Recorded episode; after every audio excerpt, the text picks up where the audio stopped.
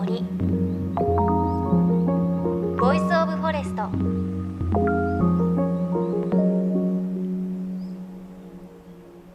おはようございます。高橋真理恵です。JFN38 局を結んでお送りします。命の森 Voice of Forest この番組は鎮守の森のプロジェクトをはじめ全国に広がる植林活動や自然保護の取り組みにスポットを当てるプログラムです。各分野の森の賢人たちの声に耳を傾け森と共存する生き方を考えていきます。さあ今日はまずはメッセージご紹介します。ラジオネームあとちゃんのパパさん60代男性の方です。我が家では子供たちがまだ小さい三十数年前からずっと毒ダミを使っています。虫刺されには揉んで貼り付け鼻詰まりにはやはり揉んだものを鼻の穴に詰めるなど薬草博士が言われたことを実践していました。また毒ダミ茶は我が家の冷蔵庫にはいつも入っていて毎日の飲み物でした。おかげでアトピーの症状も多少軽くなったように思います。毒ダミは万能薬ですねといただきました。ありがとうございます。あのそうなんですよね。先週の放送でもお伝えしたんですが薬草博士の宗司先生に教えていただいて毒ダミの効能についてお伝えしました。毒ダミねこの季節これから夏にかけてすごくこうお庭とかに入るちょっと厄介な草な気もするんですが実は結構いい効能があってあとちゃんのパパさんがおっしゃってるように鼻に揉んで詰めると鼻詰まりが治ったりあと揉んだものを耳に詰めると耳の疾患にも効いたりですとかあと、まあ、ちょっと傷ができて膿が出ちゃった時とかはこれもこう毒ダミ丸めて絆創膏で上からつけとくといいとかあと防臭効果があったりだとかすごくねこう万能薬という感じなんですよね。ちょっとねお庭にあると厄介な草なんですがそういう効能もあるのでちょっとね皆さんもそういうのを試してみてはいかがでしょうか。ということで今週もですね4月東京明治神宮で行われたアースデー命の森のレポートをお伝えします。明治神宮の森で命の多様性つながりを感じ地球とつながる命への感謝の気持ちを捧げるこのお祭り。本当に伝えきれないほどたくさんのワークショップアクティビティがあります。今朝はその中からこの番組とも関わりの深い鎮守の森のプロジェクトによる神宮の森のガイドウォークの模様をお届けします。さて鎮守の森という言葉はすでにご存知の方も多いかと思います。神社やその参道を包み込む森のことです。そしてこの鎮守の森をモデルとした森づくりを続けているのがこの番組ともつながりの深い団体鎮守の森のプロジェクトです。アースデー命の森のイベントではこの団体で植樹指導をしている東京農業大学の研究者西野文隆さんによる明治神宮を歩いて災害に強い森を学ぶというガイドウォークも行われました。西野さんは明治神宮鎮座100年を前に行われた大調査隊のメンバーの一人。明治神宮の森の植物に大変詳しい方です、えー、明治神宮の森を作ったこれ当初ちょっと外から見た図ですね、えー、さっき鳥居のところはたくさん木が植わってましたけれどもちょっと中に入るとまだこういう風に荒れ地みたいな感じだったんですよね。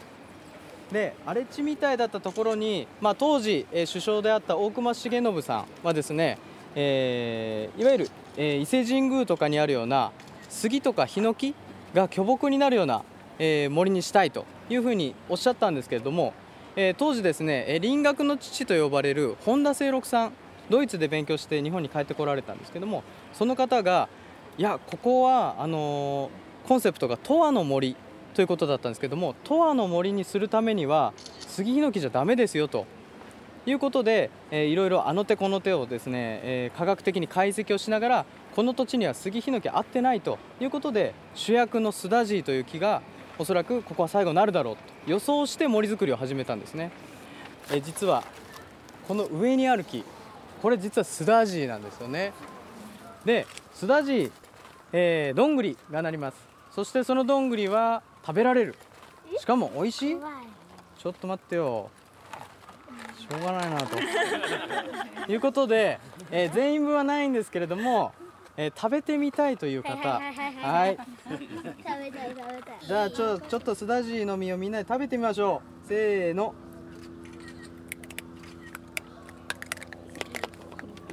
ピ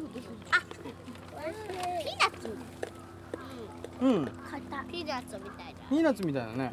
ちょっと硬いな。あのこれ去年取ったやつなのでちょっと水分が抜けてるかもしれないですけどもこれ美味しい。美味しいでしょ？ピーナッツ。うん結構硬いですね。で実際に秋にとってフライパンでいって食べるときはもっと全然カリカリしてなくてですねもっとジューシーという言い方変なんですけどもあの美味しい形になってますね。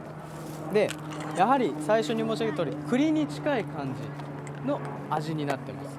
はいじゃあもうちょっと進みましょう。硬いピーナッツ硬いピーナッツだね。石みたいあな本当ですかえー僕の今この後ろにある木が、えー鳥居の横にもあった木、えークスノキですね。クスノキになります。実はこのクスノキすごい昔から使われています、えー縄文の遺跡からですねこのクスノキも出てるんですね。でどういうのに使ってたかというと、えー船だとかあと木棺、えーお墓のですね棺に使われてたりしてます。でこのクスノキ、えークスノキ科の植物でものすごい匂いがいいんですよね。で小脳わかりますかね？小脳に使われたりするんですね。でこの名前の由来がこれも諸説いろいろあるんですけども薬の木というのからクスノキとも来てたりするんですね。で学名もですねこれシナモナムカンフォーラといってですねそのカンフォーラっていうのがいわゆるカンフルという意味だったりするんですよね。でこれ実は関東には少ないですねもともとは。でここを作った当時もですねこれ生き残るかどうか結構心配されたそうです。けれども今は十分まあ見ての通り 30m とか 25m 近いですね大きくなっています。で南に多い植物なので木偏に南と書いてクスノキと呼んだりします。そして今日はですねちょっとこのクスノキの匂いを抽出してきました。でちょっと皆さんにですね、えー匂っていただきたいんですけどもこっちが古い方の葉っぱを使ったクスノキの匂い。そしてこっちが若い方の葉っぱを使ったクスノキの匂い。一体どっちの方が匂いが強いのか。じゃあちょっと代表してやってみようか。じゃあまず古い方いくね。はい匂ってみて。なんか薬の匂い。あなんか薬の匂い。いいねもうパーフェクトだねはいじゃあ次若い葉っうんあんまり薬の匂いしぱない。おじゃあどっちの方が匂いが強かっこっち。たはい古い方の方が匂いが強かった。実際そうなんですね。ちょっとこれ回してみるのでまあ匂い嗅ぎたい人は嗅いでみて。はい、はい、そうやってると大人の方々が指をこうやって待ってるので 大人の方々にですねちょっとこの樹木は何か当てていただきたいなというふうに思います。じゃあぜひ匂いを嗅いで何の葉っぱから抽出した匂いなのか。皆さんも知ってる植物です。僕やってみたい僕やってみたい。お茶みたいな匂いでもそんな薄い一もちと薄いなんだろうあ今答え出ましたね。はい。どうぞもう一もう一度。はい桜です。正解ですね。桜の匂いですね。言われてみたらあーってなりますよね。はい。もうまさにその桜餅のような匂いがしますよね。はい。桜って結構甘い匂いがしますよね。それ山桜の匂いになります山桜はですねこの明治神宮の中にもある植物なんですけれども今日は桜の葉っぱを持ってきました。実は日本の桜の葉っぱはものすごい簡単な特徴があります。じゃじゃん。それを知れば今日もあなたも植物博士になれると。桜の葉っぱはですね日本の桜はこの葉っぱがあってこの根元え基部と呼ばれる一番こう葉っぱの付け根ですね。の葉柄のところ葉っぱとのこの枝との間に小さなイボが2つつけます。イボ？これ蜜腺というんですね。蜜腺ということは実はここから甘い汁が出てきます。でここにアリが寄ってきます。なんで？アリが寄ってくるのかというと、えー若い葉っぱの時にガの幼虫とかが葉っぱ食べに来るんですよね。それを守ってもらうためにアリを呼んでいますなので若い葉っぱの時の方が蜜の出る量が多いというふうに言われています。要するに葉っぱが大きくなってもう硬くなると食べれないのでえ？そうするとあんまり呼ばなくていいと。これ蜜腺ね。はい。どうぞ。みんな回してみて。はいじゃあまたちょっとゆっくり歩いていきましょうかね。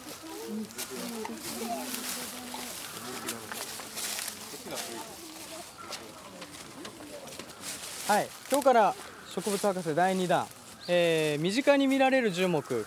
もう一つ無垢の木と呼ばれる木があります、えー実は都会のビルの間とかからも結構スッと出てくる植物なんですけどもこれ実は滑り止めの木です。おっと何言ってんですかと西野先生、えーこの葉っぱをですね実は葉っぱの付け根からこう外に撫でるとスーッといくんですけども逆に撫でようとすると止まります。ザラザラしてますで実はこれはですね日本にある植物ニレ科と呼ばれる植物の、えー共通の結構特徴になるんですよね。みんな滑り止めみたいになります。そしてさらにもう一つあってですねこれちぎれないんですけれども葉っぱがこうあったとしてこの付け根のとこですねさっきのとこ。が実はニレ科は左右不対称になりやすいんですよね。ちょっとそれも見ていただきたいと思います。で今子供たちがみんな触ってる方がケヤキ。同じニレ科です。なのでザラザラしてますまた。で僕の近くにある方がムクノキになります。ぜひちょっとこれ皆さんですね触ってみて本当に滑り止めになってるのかどうかちょっと触ってみてください。あ本当だ。なんかちょっとザルに止まる。あ本当だ。こっちの方がすぐ止まる。命の森。 Voice of Forest JFN38 局では東日本大震災で被災した沿岸部に津波から命を守る森の防潮堤を作る鎮守の森のプロジェクトを支援する募金を受け付けています。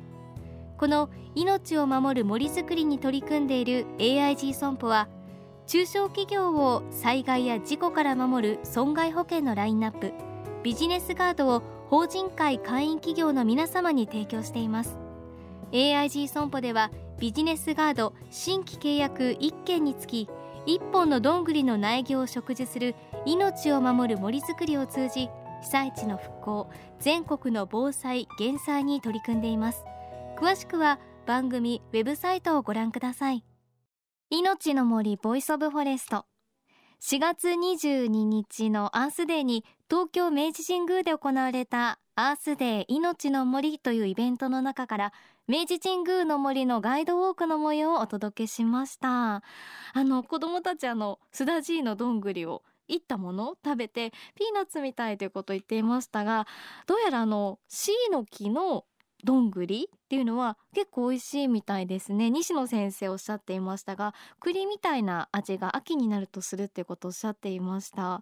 あの私どんぐり拾ったこともありますしもちろん。それを育てたこともありますが食べたことまだなかったのでというかなんかこう子供の頃の記憶でどんぐりってあまり美味しくないっていうものが勝手に植え付けられていたのでちょっと今日の話を聞いて C の木のどんぐり割とこう細長いどんぐりちょっとね機会があれば食べてみたいなというふうに思いました。さあそして番組ではあなたの身近な森についてメッセージお待ちしています。メッセージは番組ウェブサイトからお寄せください。来週もこの西野さんの森のガイドウォークお伝えしていきます。命の森 Voice of Forest。お相手は高橋真理恵でした。この番組は AIG 損保の協力でお送りしました。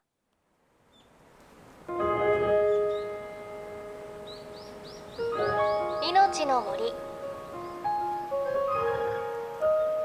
ボイスオブフォレスト。